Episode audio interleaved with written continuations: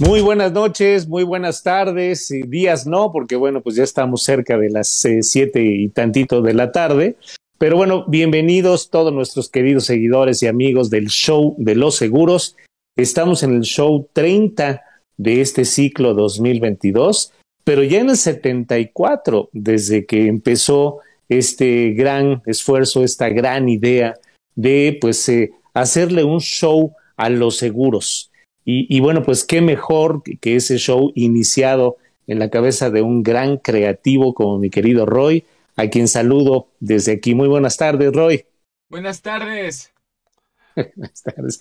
Y seguido por eh, pues la, gran simpatía, la, ah. la, enorme conducción, la gran alegría que mi querido Paco Po siempre le pone a ah, este gran show. Mi querido Paco, muy buenas tardes. Muy buenas tardes, Raúl. Muchas gracias. Qué conceptos. Muchísimas gracias. Te lo agradezco muchísimo.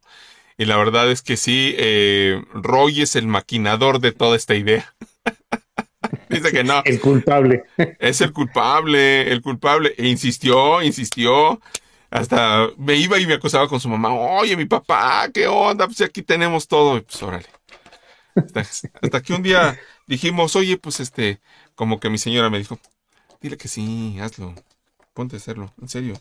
Hazlo con él. O sea, no, no para que yo le diera el avión, o sea, no, pues aquí estoy presente, no sería capaz de decirle eso, sino que veía las ganas que él tenía de hacerlo. Y hasta me dijo, haz un tema, haz cualquier cosa, lo hacemos por 10 minutos, 15 minutos. Que así fueron los primeros shows. Los, hacíamos de 10, 15 minutos, ¿verdad, hijo?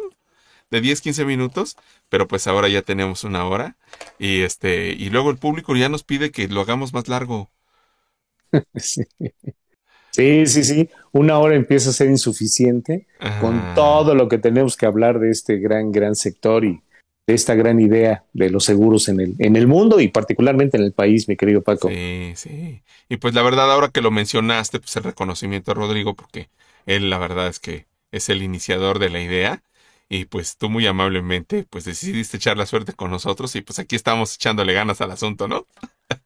Así es, con mucha alegría, con muchas, ganas y, sobre todo disfrutando cada programa, como seguramente nuestros seguidores lo pueden advertir, con la sección gastronómica, la sección X, la sección Y, etcétera, pero siempre con todo el cariño y en todo el entusiasmo, ¿no? Sí, hablando de la sección gastronómica, ya entramos a la zona de chiles en hogada, don Raúl.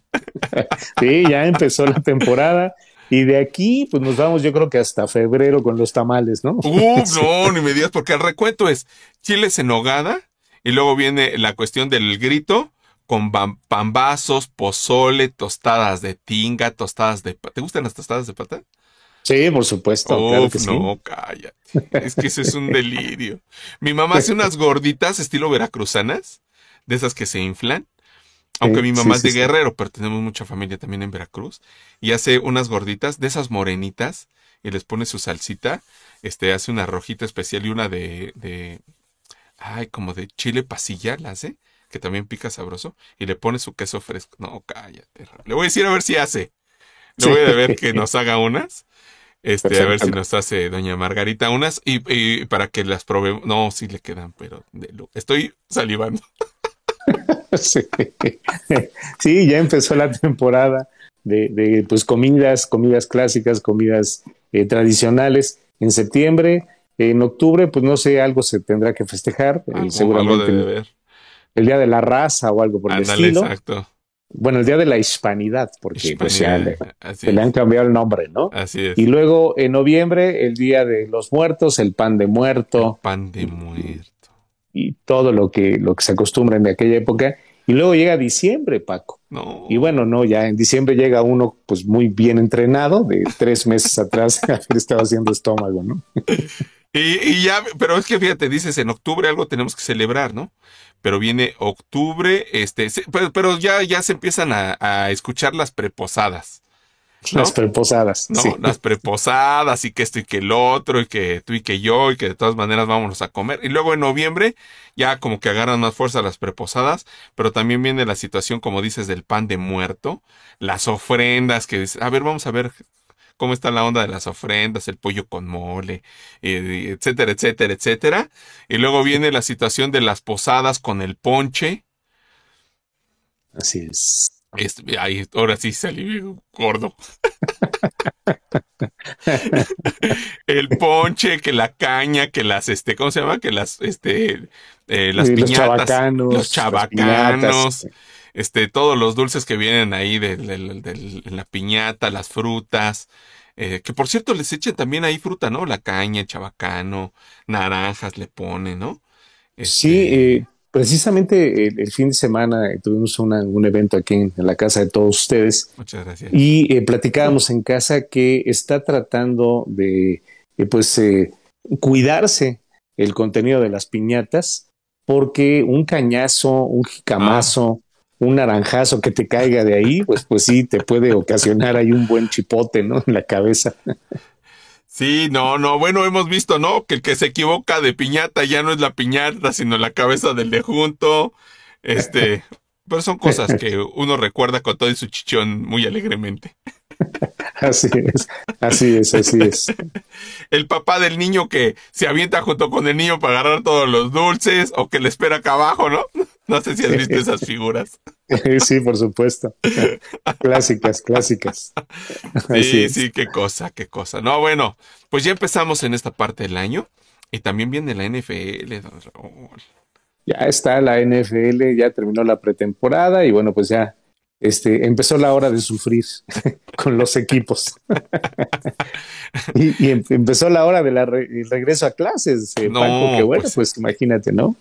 No, y si hemos disfrutado de todo esto que dijimos. Por cierto, aquí dice Alex Sánchez que ya está aquí. Hola, buena tarde, saludos Alex, te mandamos un abrazo con todo cariño. Y también está aquí Alfredo Martínez, buenas tardes. No antojen, por favor.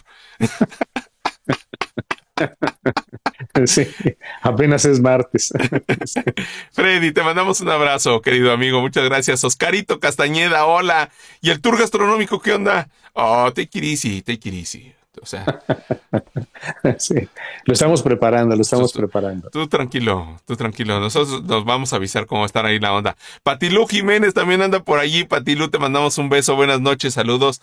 Muchas gracias por, por estar aquí con nosotros presentes. Y vamos a tocar un tema. Ya, dejamos de lado el, este, la parte gastronómica.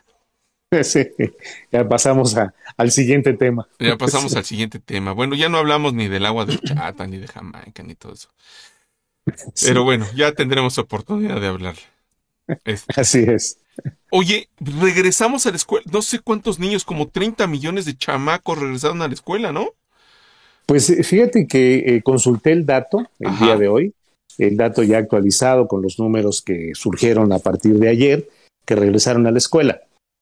Eh, regresaron 33 millones 612 mil 855 alumnos a la escuela, pero eh, los datos que voy a dar son actualizados, determinados por la propia Secretaría de Educación Pública.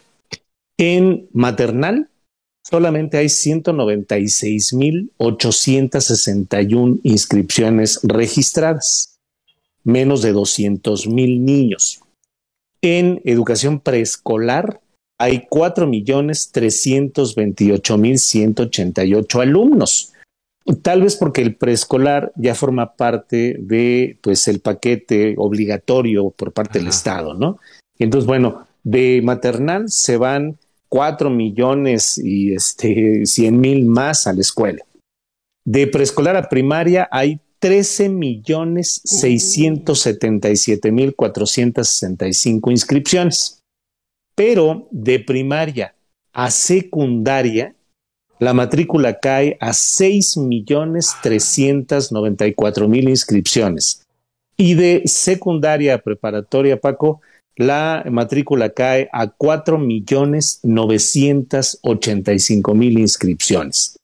Esto es un indicativo verdaderamente contundente de la necesidad de contar con capital para evitar la deserción escolar, Paco. No, qué cifra, Raúl. O sea, el que el, de la primaria a la secundaria cae la mitad. Así es, así es.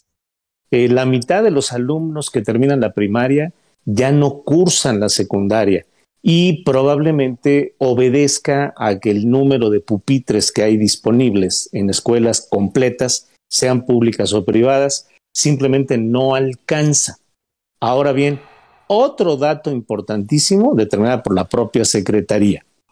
Eh, la educación en México tiene 90% de escuelas públicas y solamente 10% de la oferta educativa está en escuelas privadas.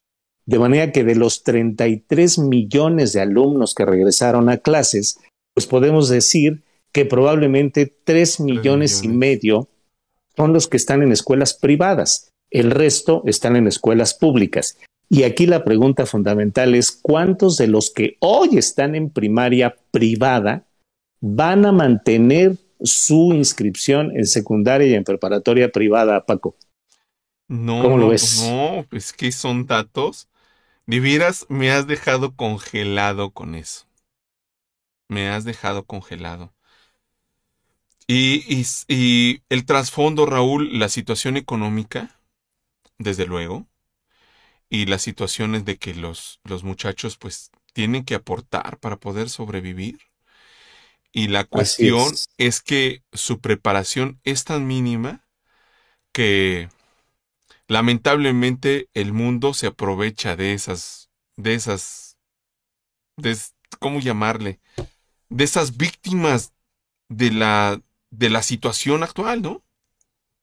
Así es, Paco. Eh, eh, es lamentable la, situación educativa que se ha venido generando con el paso del tiempo, no, es un asunto nuevo. Pero eh, la economía de, nuestro país es una economía que tiende a ser maquiladora con, con miras a una economía de servicios. Esa economía de servicios es la que tienen los países desarrollados. Ahí no hay maquila. La maquila está en países que tienen salarios menores y entonces pues ahí se maquilan las cosas. En los países ricos se venden servicios. Y entonces la pregunta es, ¿hacia dónde estamos preparando a nuestros alumnos? ¿Hacia una economía de servicios una economía de primer mundo o hacia una economía de pues país subdesarrollado, de país emergente, en donde precisamente por esta caída en las matrículas a los alumnos no les queda otra más que pues permitir ser explotados, ¿no? Cuando entran a la vida laboral. Qué barbaridad. Qué barbaridad. No, pues es que esto nos habla de que estamos muy lejos de llegar a un primer mundo, Raúl. Lamentablemente lamentablemente uno pudiese pensar, no, bueno, nos vamos acercando, vamos, pero eh, la idiosincrasia de, de, de, manejar esa mentalidad, ese, eh, pues ese manejo popular de seguir siendo empleados, de seguir siendo obreros, o sea, sigue manifestándose en esos números que tú nos estás dando porque eh, yo ni siquiera me imagino cuántas de esas personas que terminan la preparatoria llegan a la universidad y cuántas de esas que llegan a la universidad terminan la universidad. Bien, eh, el dato de, número de pupitres que hay en las universidades públicas y privadas en México permitiría darle acceso a 4.985.000 alumnos que tenemos inscritos en preparatoria. El problema es que aunque sea el 10% que tiene educación privada en este país, aunque fueran 500, 600 mil alumnos, Paco, se necesita para entrar a una universidad privada capital. Y ese capital, aunque la universidad no sea de alta gama, pues no, no, no está por debajo del medio millón de pesos, Paco. exacto, exacto. ¿Quién tiene esa cantidad? ¿O quién se ha preocupado por ahorrar esa cantidad cuando tienes hoy los gastos de regreso a clases? Pues para que cuando llegue a la universidad puedas tú tener disponible medio millón de pesos y pagárselo a una universidad. Es verdaderamente complicado y creo que ahí es en donde entra nuestro grandioso producto de una aseguradora en los productos dirigidos a la educación, Paco.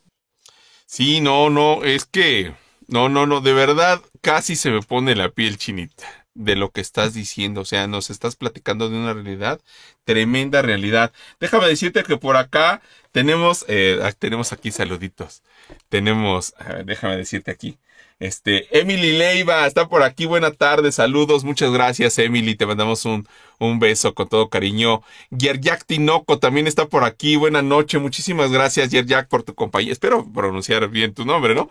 Te, agradecemos mucho eh, que estés aquí con nosotros y nos encanta tenerte por aquí. Su comentario, este, eh, su interacción es invaluable para nosotros y les invitamos a que nos platiquen, que nos comenten la idea que tienen. Eso lo hace eh, muy distinto y le da un matices padrísimos siempre al programa. Muchísimas gracias por sus comentarios.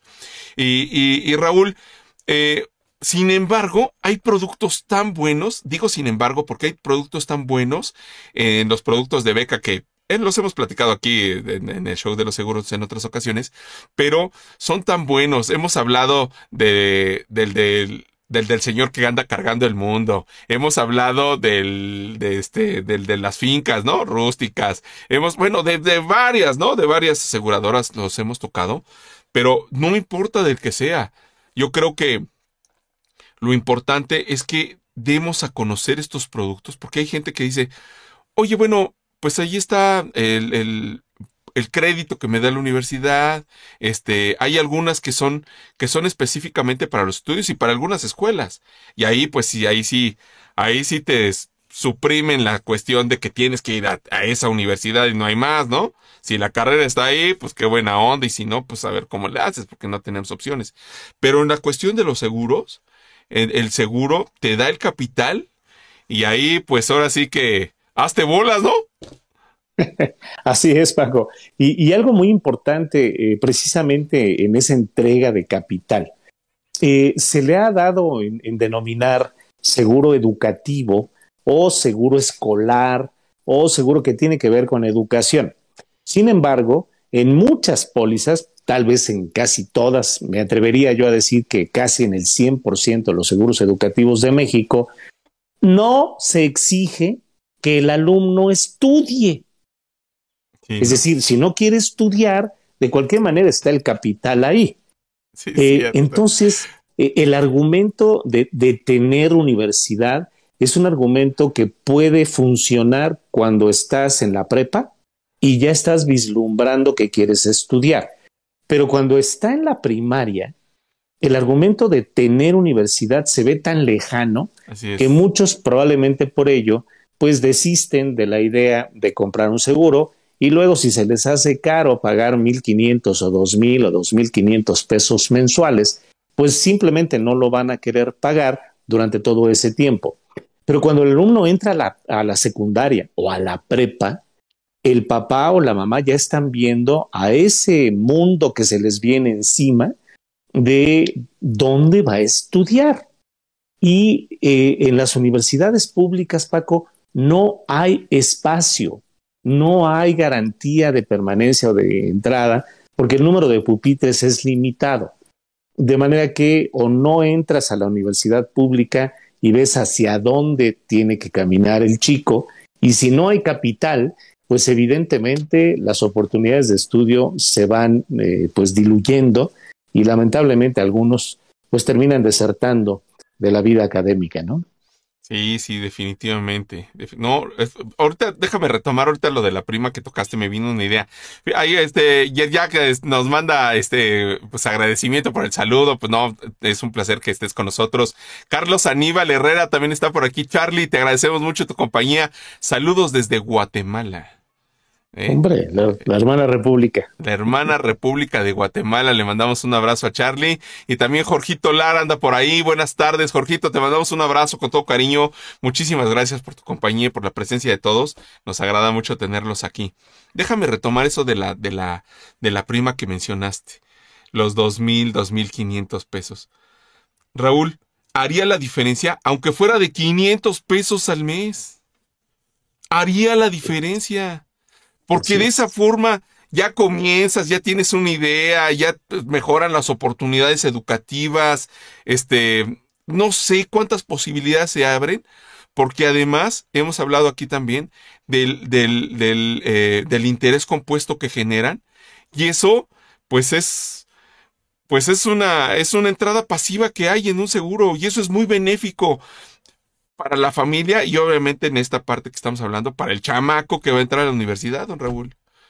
Así es, Paco. Y, algo más, eh, si tú guardaras los dos mil o los quinientos o los mil pesos en una cuenta y esa cuenta te pagara interés compuesto, bueno, pues podrías ir construyendo un capital con la aportación más los rendimientos.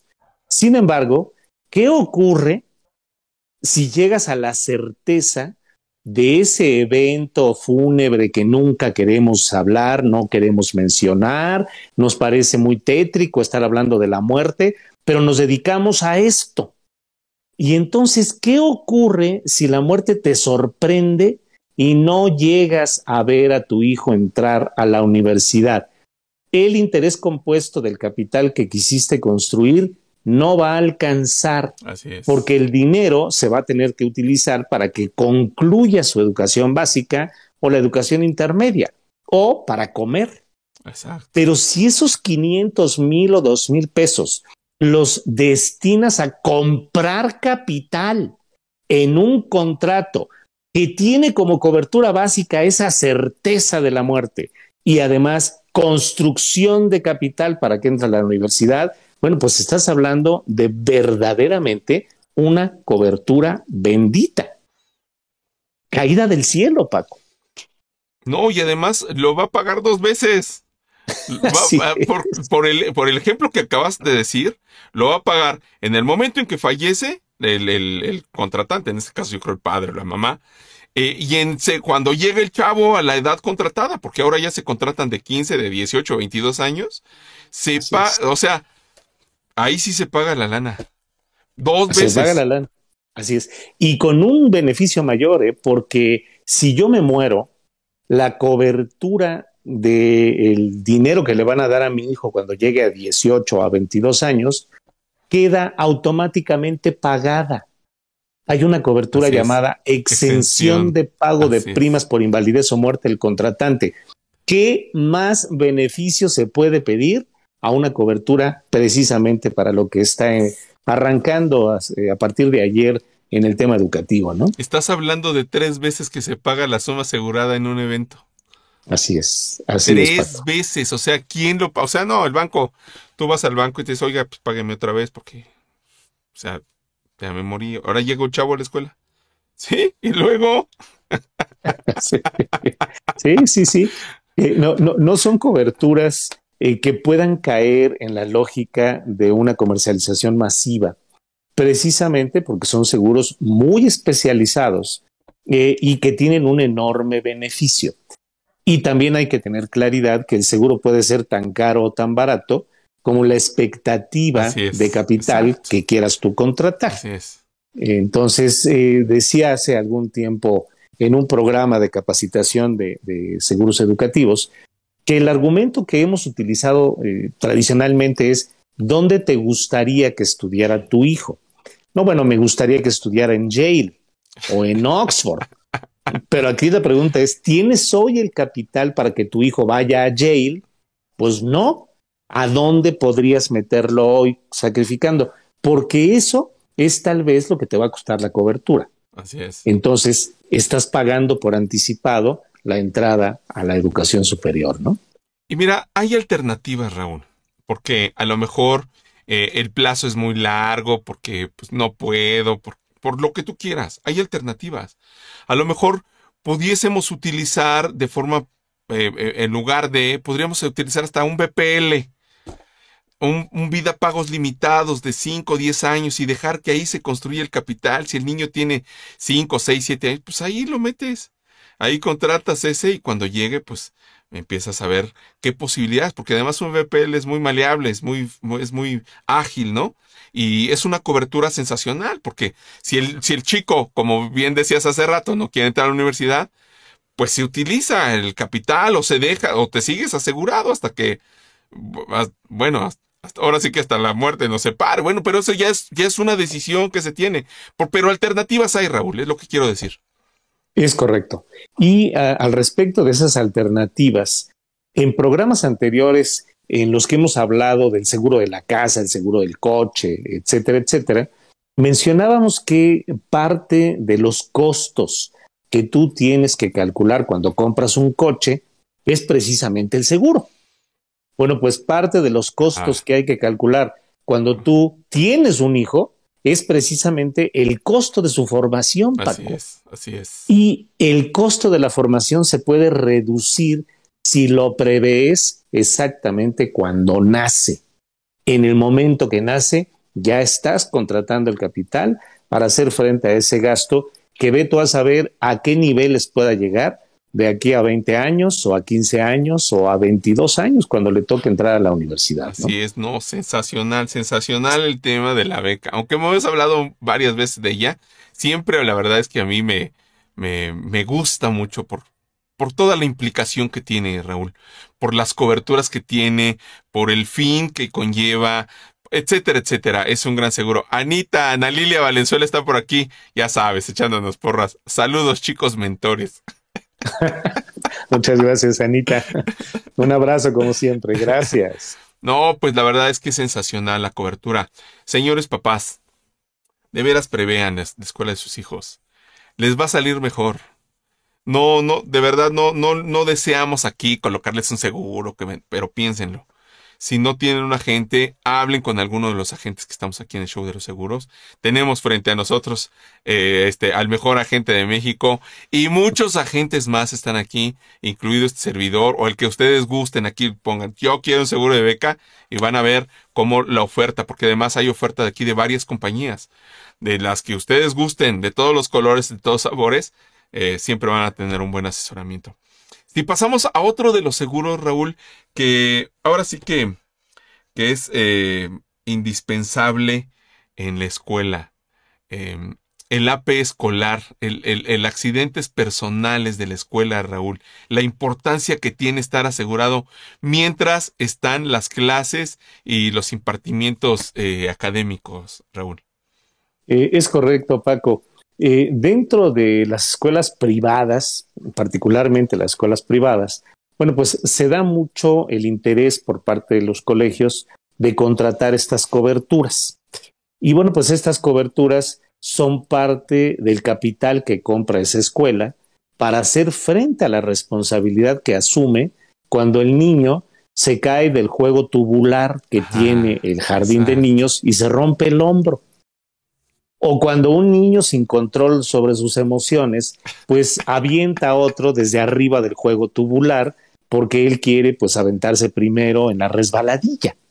Eh, de manera que todas esas situaciones que salen del control de las maestras porque no tienen el tamaño para subirse al, a la resbaladilla, eh, bueno, pues van a poder ser cubiertas con ese seguro de accidentes escolares en preescolar y en primaria.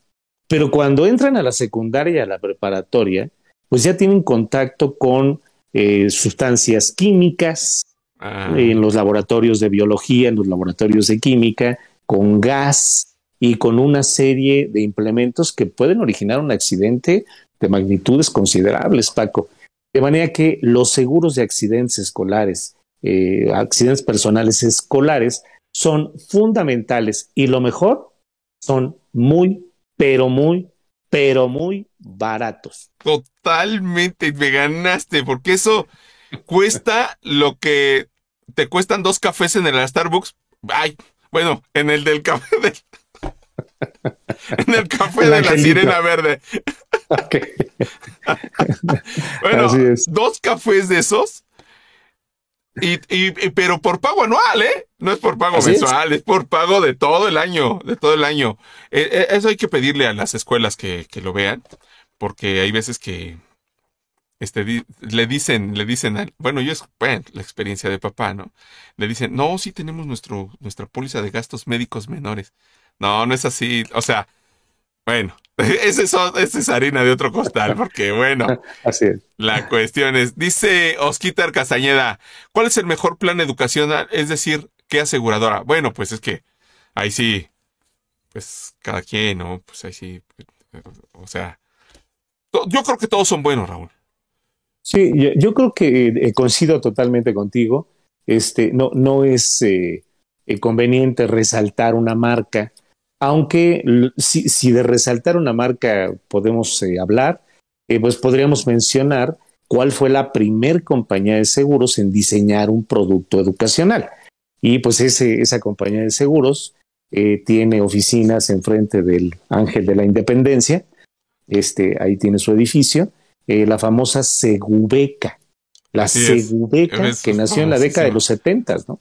Así, es. así es, así es. No decimos nada porque este no, no, no queremos decir ninguna marca, Osquitar, porque pues no nos patrocinan.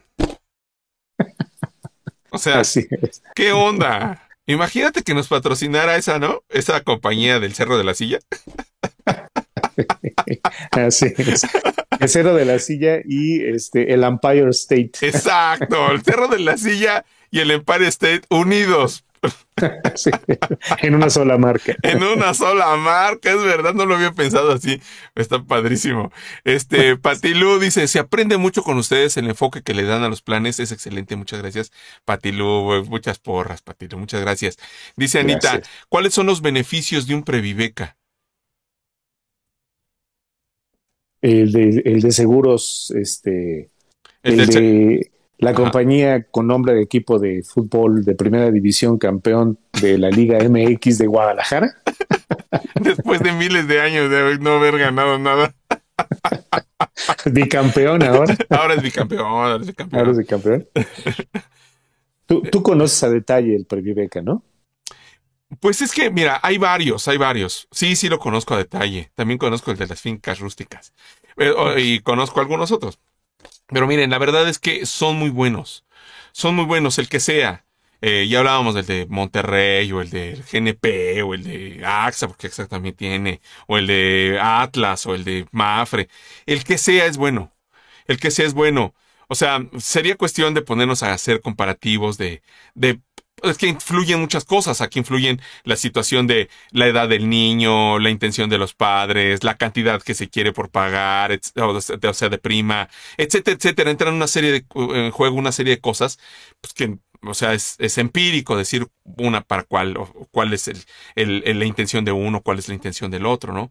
Hay unos que tienen préstamos automáticos, hay otros que tienen seguros saldados, hay otros que, bueno, podríamos hablar de todas esas cosas, pero pues el que, el, el que tú tengas, el que tú comercialices, el que tú vendas como agente, ese está perfecto. Y si, y si le puedes hacer un traje a la medida, que siempre le vamos a hacer un traje a la medida al, al cliente, ese es el bueno. Ese es el bueno, ¿no? Eh, los beneficios van a llegar en el momento en que se requieran, sin duda alguna, amigos. Así es, así es, Paco. Eh, hay compañías que tienen la cobertura fundamental, fallecimiento del tutor y sobrevivencia del menor.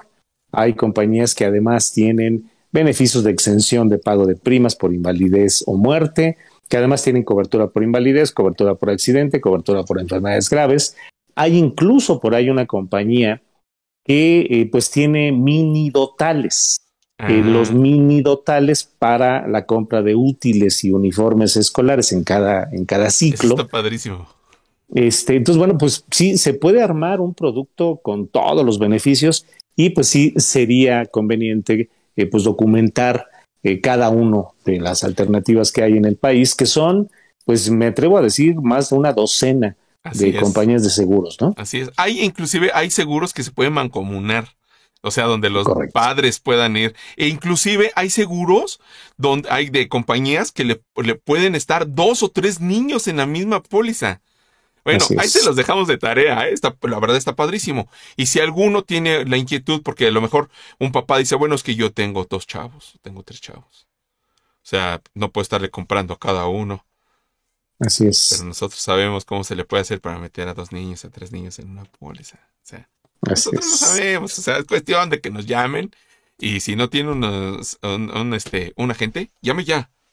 Llame ya, llame ya. Dice Oscar, y considerar los valores garantizados que son más convenientes que valores proyectados. Sí, desde luego. Bueno, las proyecciones siempre se hacen sobre el valor garantizado. O sea, como que no hay mucho pierde en el asunto, pero bueno, pero está muy bueno el comentario. Dice, ¿nos pueden hablar de la diferencia entre valores garantizados y valores proyectados? Bueno, rápido, el valor eh, garantizado es el, que está por escrito en la póliza y el proyectado es cuando ya se hace em, el ejercicio de componer el interés a través del tiempo junto con el tipo de cambio de la moneda al momento en que se hace el cobro. Espero haber sido claro. así es, así es, así es, Paco. el valor garantizado está en una hoja, en una tabla que la aseguradora entrega, y se deriva de la nivelación de las primas eh, de, de, la reserva matemática que genera esa nivelación de las primas. Pero los valores proyectados tienen que ver más con inversión que la aseguradora hace y que precisamente no tiene la garantía de obtener las tasas a las que se puede invertir. Por esa razón le llaman valores proyectados, pero en cualquiera de las dos, un seguro educacional va a tener siempre una cobertura por fallecimiento del eh, titular y una cobertura por supervivencia del menor, ¿no? Nada más déjame hacer un paréntesis aquí, los valores proyectados no forman parte de la póliza, los valores garantizados sí forman parte de la póliza, están registrados ante la Comisión Nacional de Seguros y Fianzas y además son totalmente, o sea, lo que dice allí, si está por escrito, eso es lo que va a suceder. Ahí está. Así, es, No, no, hay más pierde. Bueno, ya hablábamos del seguro de beca que ya profundizamos, ya hablamos del AP escolar, que, que si me dejas retomar rápido lo del AP escolar, son muy baratos, son muy económicos y puede, eh, eh, yo he escuchado algunas escuelas que dicen, no, dame el más barato, no más para cumplir con los requerimientos de la SEP. Pero, sí, sí, sí. Perdóname, Raúl. pero Si, si se tiene una cobertura, no cuestan mucho. O sea, yo, yo he visto la bueno, nuestro diario acontecer, yo he visto coberturas de 100, 100, 50, que casi siempre son las mismas, o sea, 100 por muerte accidental, 100 por pérdidas orgánicas y 50 de reembolso de gastos médicos, que ahora hay pagos directos. Es más, hay, un, hay una aseguradora que manda un paramédico, Raúl. O sea, no tienes que llevarlo al hospital al chavo que se accidentó.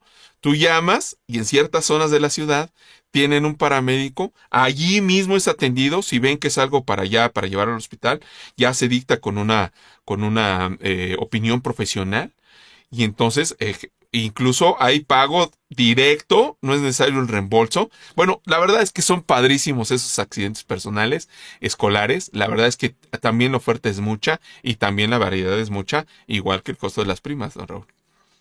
Es correcto, Paco. Eh, eh, usualmente las pólizas eran a reembolso, eh, pero a raíz de la gran cantidad de redes médicas que se han construido en el sector, pues las aseguradoras ya hacen pagos directos cuando el alumno llega al hospital que está en convenio, que está en la red, y pues se reporta el ingreso del alumno. las condiciones de permanencia del alumno en el hospital son distintas a las condiciones que tienen en gastos médicos para que opere el pago directo. Entonces también habría que documentarse para ver cuáles compañías tienen las redes médicas más amplias y que operan en el pago directo para cuando el alumno llega con una fractura de dedo, un producto del saludo que le dio el compañerito con un guante de Boss Lightyear este, y accionó un botón, ¿no? Y le rompió el dedo al chamaquito, ¿no? Como dicen allí por este, el, la Vox Populi, Parece, parece chiste, pero es anécdota. Es anécdota. Así, así es, de, gran beneficio, muy barato los productos. No, y además se ven cosas, bueno, increíbles. Ya saben que se le enterró la punta del lápiz, que se cayó, se tropezó y se hizo un chipote. Todas esas cosas, pero también hay cosas más graves, ¿eh? Hay cosas más graves que quedan cubiertas eh, de una forma, eh, si me permiten la expresión, padrísima, con un costo muy barato, como bien dijo don Raúl. Muy barato. es. Tenemos más coberturas por platicar ahora en el regreso a clases, don Raúl. ¿Cuál ponemos? A ver, a ver, vamos a escoger, vamos a escoger. ¿Qué, de qué platicamos? ¿De la situación del seguro de orfandad o del RC del edificio? Del escolar. Pues eh, podemos eh, mencionar el RC del edificio, que parece ser complementaria a la cobertura de AP escolar, ¿no? Así es, exactamente. Así es, así es. Por si pasa algo del edificio. La responsabilidad que se caiga un vidrio, que se caiga un poste, que se caiga la red del, del, este, del, del básquetbol, o que un niño se enrede ahí en la red del voleibol, o que se le caiga el poste, ¿no? está dificilísimo que se caiga el poste, pero no sabemos, cosas pasan, ¿no? O no sé cuántas otras cosas pudiesen eh, eh, eh, suceder en una escuela. Cuando hay niños, bueno, pueden pasar cualquier cosa cualquier cantidad de cosas, y la cobertura es una responsabilidad civil general por actividades e inmuebles. Entonces, bueno, por la cobertura de RC actividades en un jardín de niños, en una escuela, evidentemente, eh, evidentemente es por todo aquello eh, que está dentro del giro escolar, como las canchas, eh, las, los laboratorios, los salones de descanso, el salón de música, el salón de básquetbol. Hay algunas escuelas particulares que tienen ahí un, este, una duela para practicar ese deporte o para la gimnasia. Y bueno, pues ahí se puede pues atorar un chamaco. El chamaco tendrá la cobertura por accidente escolar, si es que sale lesionado. Pero adicionalmente, la cobertura de responsabilidad civil de ese inmueble ampararía daños a terceros. Así es. A terceros. Y eso es importante aclararlo, ¿no? El daño a tercero, eh, pues implica a gente que es ajena a la propia institución, al propio plantel. Y fíjate que suelen confundirse, Raúl, el de accidentes personales con el de RC. Eh, yo me he topado con algunos directores que me dicen, no, yo tengo contratado mi RC. Pero no, como diría mi abuelito, no es lo mismo que lo mismo. Así es. Así es. La RC general en el jardín de niños tiene una cobertura específica que se llama RC guarderías o RC escolar. Y esa RC escolar es una responsabilidad civil por actividades propias del plantel que le causen daños a terceros si se cae eh, la, eh, el poste de la cosa esta del voleibol en un evento de la escuela y le pega a un, a un papá, el papá no forma parte de la escuela, el papá es tercero. Por lo tanto, la cobertura de RC del edificio ampararía ese tipo de daño. Pero si el que sale lesionado es el alumno, entonces podría operar la cobertura de accidentes escolares, ¿no? Así es, así es. No, no, es, es padrísimo, es interesantísimo eso. Porque además podríamos añadirle las otras coberturas que lamentablemente conocemos que han sucedido en tiempos pasados, terribles cosas. Este, la situación de, de, de la cobertura del edificio, ¿no? El múltiple empresarial, este, con la situación de terremoto, este, las situaciones, este, ah, se me fue el nombre, la cobertura Sí, hidrometeorológicos. Hidrometeorológicos, perdón, perdón, perdón. Ya es que ya luego no me subes la sangre, el, agua al tinaco. Pero bueno, todo eso y, y, esas coberturas fortalecen, robustecen las coberturas y uno, eh, pues en realidad queda cubierto, está más tranquilo con esas coberturas, ¿no? Así es. La, la escuela, perdón, la escuela que tiene perfectamente clara cuáles son los riesgos que, que están pasando y que se eh, pues agudizan en temporadas eh, como la que estamos pasando ahorita, en temporadas de lluvias y demás, bueno, pues podemos tener la caída de un techo de lámina en uno de los patios, en un laboratorio, en un salón, y evidentemente eso causarle daño a los alumnos. Los alumnos, insisto, están amparados en la cobertura de accidentes, pero la caída de ese techo sí puede quedar cubierta en una cobertura del seguro de múltiple empresarial eh, con la eh, posibilidad de que sea un hidrometeorológico, ¿no? Hemos visto que se caen bardas por el, viento opaco. Así es, no, y hemos escuchado de otras cosas más duras y difíciles. La verdad, la verdad, pero no nos metamos mucho en eso porque no nos gusta hablar de las cosas tristes, aunque pues uno tiene que estar prevenido ante esas situaciones tan difíciles y duras que sabemos que han pasado.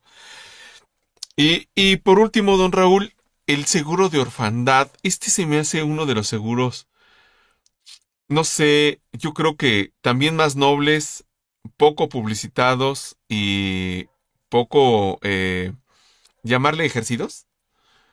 Eh, pues sí, eh, tal vez eh, de, poco interés en algunos casos por parte del propio sector. Y es que la cobertura de orfandad, Paco, tiene la particularidad de ser un colectivo. Mm. no se puede hablar de un seguro de grupo, y menos después de las reformas del 2014, precisamente porque los padres de familia no forman parte de la nómina de la escuela. Entonces, eh, los seguros de orfandad se ofrecieron hace muchos años como una cobertura colectiva en donde la suma asegurada no era otra cosa más que la sumatoria de colegiaturas e inscripciones de el, primer grado escolar que tenía la escuela hasta el último por cada alumno. Si la escuela tenía solo primaria, bueno, pues la sumatoria de seis años de pago de colegiaturas e inscripciones era la suma asegurada para el alumno que entraba primero de primaria. Pero cuando pasaba a segundo de primaria, pues se restaba la suma asegurada, que ya eh, no, no, se cobró el primer año porque el niño eh, ya pasó a segundo de primaria y su papá o su mamá no fallecieron. Y eh, se complicaba el cálculo por la reducción de sumas aseguradas por grado y por la posible deserción de los alumnos. Sin embargo, en algunos años, cuando la mortalidad pues lamentablemente creció en algunas escuelas. Esas escuelas vieron el beneficio del seguro porque el beneficiario de la suma asegurada es el plantel. Y el plantel con ese dinero garantiza la permanencia del alumno sin tener que pagar más eh, colegiaturas.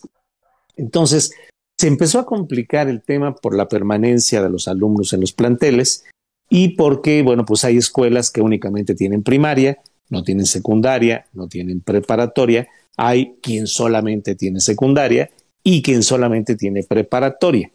Y entonces coberturas de tres años o de seis o de doce años, pues hacían una diferencia importante, ¿no? Eh, esos seguros de orfandad se convirtieron eh, finalmente en fideicomisos de becas que algunas escuelas pues ya implementaron a partir de haber cobrado dos o tres siniestros y luego pues eh, ellos decidieron cobrar la prima y, autoasegurarse. E, en eso generó en, algunas cosas esta cobertura de orfandad, ¿no? Como que me da la impresión con esta última descripción que nos das de la situación del seguro de orfandad, como que se vuelven un monstruo, ¿no? pues sí, y sobre todo en, escuelas muy grandes, en algún momento tuve oportunidad de, cotizar el seguro de la Universidad La Salle en eh, pues todos los planteles lasallistas que hay en la Ciudad de México. El Colegio Cristóbal Colón, el Cristóbal Colón que está allá en, Lomas Verdes, el, Cristóbal Colón que está en, el acueducto de Guadalupe, el Cristóbal Colón que estaba aquí en el sur de la ciudad y la Universidad La Salle, desde preparatoria hasta toda la universidad era una póliza, Paco, multi, multimillonaria. Pero el rector de la universidad la conservó solamente tres años.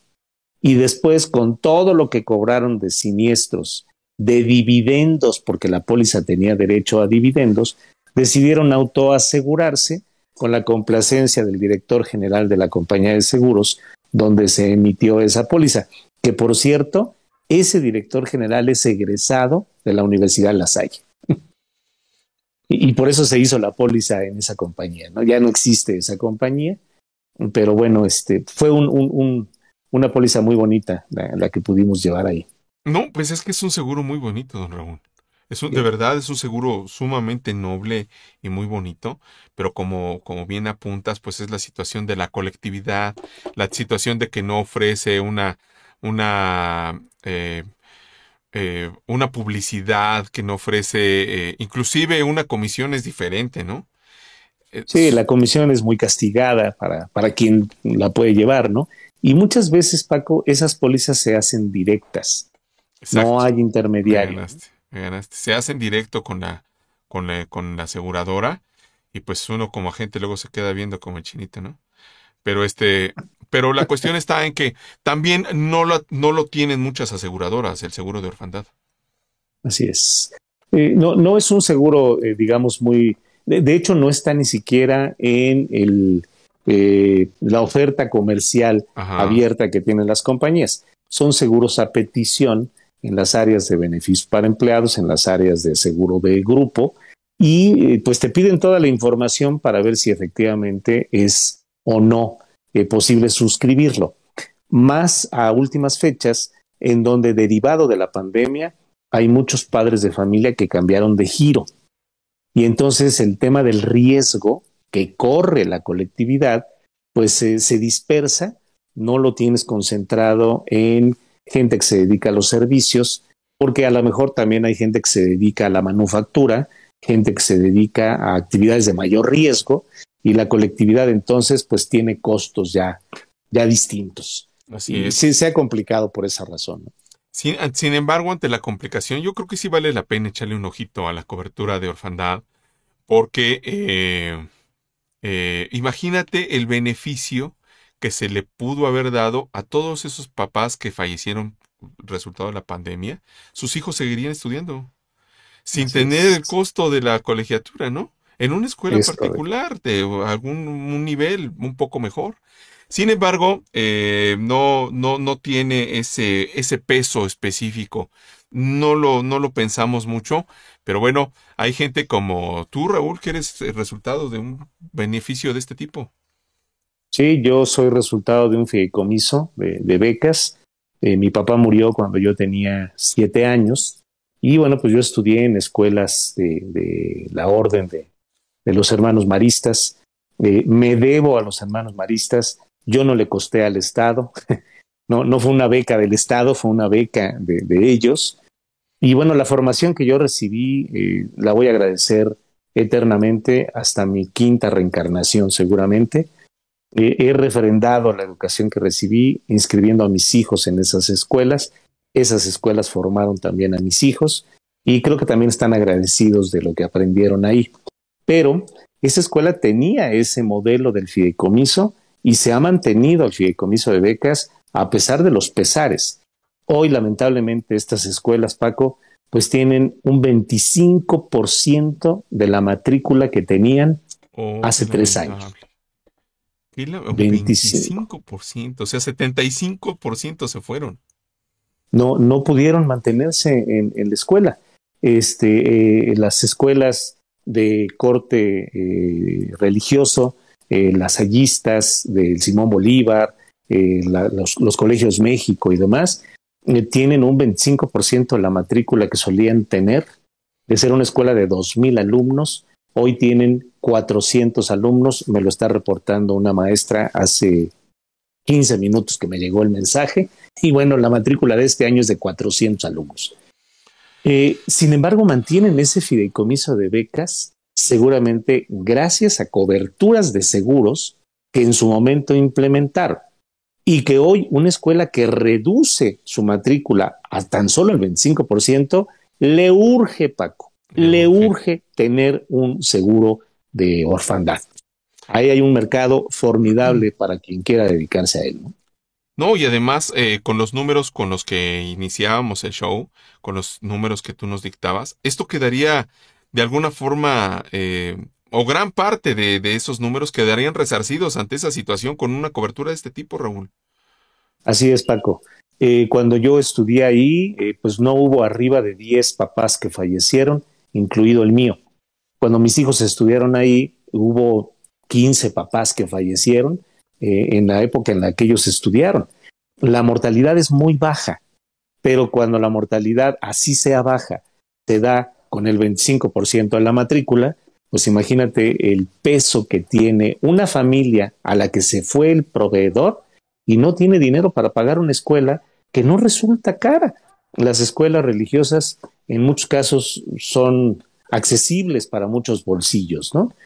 Eh, ahí se refrenda eh, realmente el tema eh, de, la educación por encima del negocio. Pero fíjate, Raúl, que ahí es un beneficio por ambos lados, por los de aquel lado del escritorio y por los de este lado del escritorio. O sea, porque el niño no pierde su, su, su, educación privada, pero tampoco la escuela pierde al alumno eh, con el, el beneficio que esto les, les le conlleva al colegio. Es correcto. El beneficio es para la, familia que no tiene que preocuparse por el pago de la colegiatura y para la escuela que no tiene que preocuparse porque el niño acuda pagando la colegiatura. La colegiatura está pagada y está pagada hasta que termine su ciclo escolar último en ese plantel. En esos planteles había hasta preparatoria, lo sigue habiendo, en, ubicaciones distintas, pero bueno, eh, hay una buena beta hoy en las escuelas privadas para el seguro de orfandad, Paco. Sí, definitivamente. Bueno, y escuelas, eh, siempre hay una escuela particular cerca de nosotros, ¿no? Aunque son poquitas, pero como que siempre hay una, ¿no? Siempre hay una cerca eh, donde, donde se requieren todos estos seguros, eh, obviamente el de los papás, el de beca para que los chicos sigan estudiando sus estudios profesionales, el, el, el AP escolar, que es indispensable en la vida de una escuela cotidiana, diaria, no falta el niño que tiró el jugo y se resbaló y se pegó en el escalón, etcétera, etcétera. Podríamos citar aquí cientos de ejemplos de eso, ¿no? El, el, el, el, el RC eh, por la cuestión que suceda dentro del plantel al tercero que llega, este, y, este último, Raúl, que la verdad siento que es muy noble, que, es poco abordado, inclusive poco comentado y platicado, ¿eh? Sí, totalmente. No hay información pública acerca de estas coberturas y bueno, son coberturas que se solicitan en cotización por separado a, las aseguradoras porque no hay un producto que esté orientado a ello. Es un colectivo que se arma con los datos que tiene eh, la, la, aseguradora de la matrícula y de los padres de familia, Paco. Sí, no, no, no, es, es, yo creo que sí hay que ponerle un poco más de empeño a esta, esta cobertura, que es tan noble, que es tan eh, beneficioso para, para, eh, ahora sí que el resultado es ganar, ganar, porque ahí salen ganando todos, ¿no? Es correcto, es correcto, es correcto. Y algo importante es que como es un colectivo, pues la aseguradora te pide una cédula B para poder comercializarla. Entonces, bueno, pues el que, el que no tiene la cédula B, pues eh, vaya a presentar su examen Exacto. B1 para que la comisión le dé la cédula y ya pueda venderlo, ¿no? Paréntesis, en esto que estás diciendo, ya se amplió la fecha para el refrendo, don Raúl. Es correcto, ya sacaron el oficio, ya se publicó el oficio finalmente hasta el 23 de febrero del próximo año, Paco. Nada más. O sea que, ¿cuántos, cuánto tiempo nos fuimos con la, con los referendos? ¿Tres años? Tres años. Tres años. En febrero del 2020 eh, sí, fue cerró. el inicio de la pandemia. Así es. Bueno, qué, qué cosa, qué cosa, qué cosa. Este, los que no han refrendado, bueno, este, yo conozco a un par que dijeron, ay, qué bueno que llegó yo porque ya, ya estábamos ahí. Pues no lo dejen para el último, ¿no? Así no es. lo dejen así para es. el último. Pues, este, es poco a poquito y sí, sí se puede, sí se puede. Nosotros sabemos que sí se puede, ¿verdad, don Raúl? Es correcto. Es. Lo hemos comprobado. Hemos comprobado que sí se puede. Luego nos piden ahí que la foto y que no sé qué, pero eh, también se puede. También se puede. Pero Así bueno, es. don Raúl, se nos, un- se nos fue una hora. Sí, sí, creo que tenemos que empezar a, a pensar en ampliar el horario de, del programa, eh, porque se va rapidísimo, Paco. No, pues es que si, si, si, si pensáramos en el horario, este, alargarlo, ahí sí vamos a necesitar unos proveedores, digo, unos este, patroci- oh, proveedores, unos patrocinadores del, del, del ambiente este, eh, restaurantero de México, aparte del asegurador, ¿no? Sí, por supuesto. Eh, todo suma, eh, se puede hablar de seguros comiendo o se puede comer hablando de seguros, ¿no? Así de que- Exactamente. Bueno, es que dos horas a la hora de la cena, pues es, es difícil seguir con platicando sin, este, con, Sí. con la panza vacía, ¿no? así es, sin alimento. No se Así platica es. igual, no se platica igual, definitivamente. Es correcto. No sé, podremos es, tener un patrocinador, este, que hablamos aquí de la, de tanto de las fincas, este, también otro patrocinador, este, de, de, de aquellas hamburguesas que terminan como en rey, o, o de lo, de aquellas famosas, famosas taquerías que terminan como en carboncito, ¿no? Este, por Así citar, es. por citar algunos patrocinadores. Sí, sí, sí. Eh, puras ideas, ¿no? Se Son ideas, son ideas, claro, claro. Así es. Sí, sí, sí, por supuesto. No, y pues ahora que estás tomando tu agüita, este, patrocinadores de agua, que este, que nos hagan llegar a nuestras botes. No sé, no sé. No, no quiero Sí. decir al- alguna porque ya ves que allá en Puebla hay una de, de donde sale el agua purif este, ¿cómo se llama? Gaseada. Sí. Es el lugar que está rumbo a Veracruz. Exacto, exacto. dice, dice Osquitar, ya se está despidiendo. Fuerte abrazo, mis queridos mentores. Muchas gracias, Osquitar. Ana Lilia dice, ya me dio hambre. es que es la hora del hambre. Este, Alex Sánchez, ¿también puede pagar invalidez? ¿Cuál, Sí, cuál- por supuesto. en, en la situación del de orfandad? En orfandad se cubre fallecimiento e invalidez. Así es, así es. Hay algunos, hay algunas aseguradoras que, que lo tienen dentro de sus portafolios, pero como que está muy calladito. Está muy calladito. Hay que indagarle. Vamos a ver, va a ver si podemos luego hablar, abundar sobre el tema, ¿no? Don Raúl. Claro que sí, claro que sí, claro que sí, Paco. Con mucho gusto. Muy bien. Bueno, pues un abrazo para todos. Les agradecemos mucho su tiempo. Agradecemos mucho siempre tu presencia, don Raúl. Gracias, mi querido Paco. Igualmente. Muchas gracias, señor productor. No hay de qué. Saludos. Igual. Y pues un abrazo a toda la, audiencia. Y nos estaremos viendo el próximo martes con otro tema en el show de los seguros, Paco. Nada más déjame antes de despedirnos rápido un comercial. Rápido. adelante. El señor productor acaba de lanzar un nuevo hit. Ahí está en el, en el Spotify. Está, eh, ustedes pónganle Roy Po ahí en el Spotify y acaba de lanzar la semana pasada. ¿Cuándo fue, hijo? El 16. El 10, ah, ¿ya tiene 15 días? 19. 19. de este mes salió tu, nueva canción. Así es. Bueno, ahí está en, este, el, en el Spotify su nuevo lanzamiento del señor este, productor. Ahí sí le ponen un like y todo. Bueno, si les gusta, ¿verdad? Yo sé que les va a gustar, yo sé que les va a gustar. Por supuesto. Pero bueno. Este, claro que sí.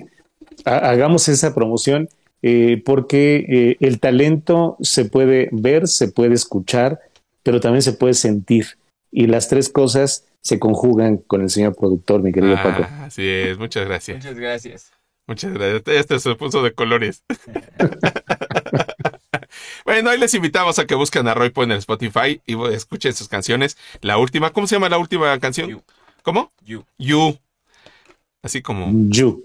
Así como tú, pero en inglés. Dice Patilu, gracias, bonita noche, gracias. ¿Cómo lo encontramos? Ahí le ponen en Spotify, Roy Po. Sí, este señor productor. Roy R-O-Y-P-O-O, así como nuestro apellido. Y ahí lo encuentran y ahí está su último lanzamiento. Esperamos que les guste y que lo compartan si ustedes quieren. Se los vamos a agradecer mucho. ¿Mande? Con acento. Ah, con acento. La... Bueno, pero casi siempre aparece cuando le pones Roypo, aparece todo luego. Pero es con acento en la última nuestro apellido. Bueno, don Raúl, nuevamente muchas gracias. Un abrazo, mi querido Paco, un abrazo, mi querido Roy, y un abrazo para toda la audiencia. Muchas gracias. Muchas gracias. Feliz noche. Nos vemos. Chao. Bye. Bye.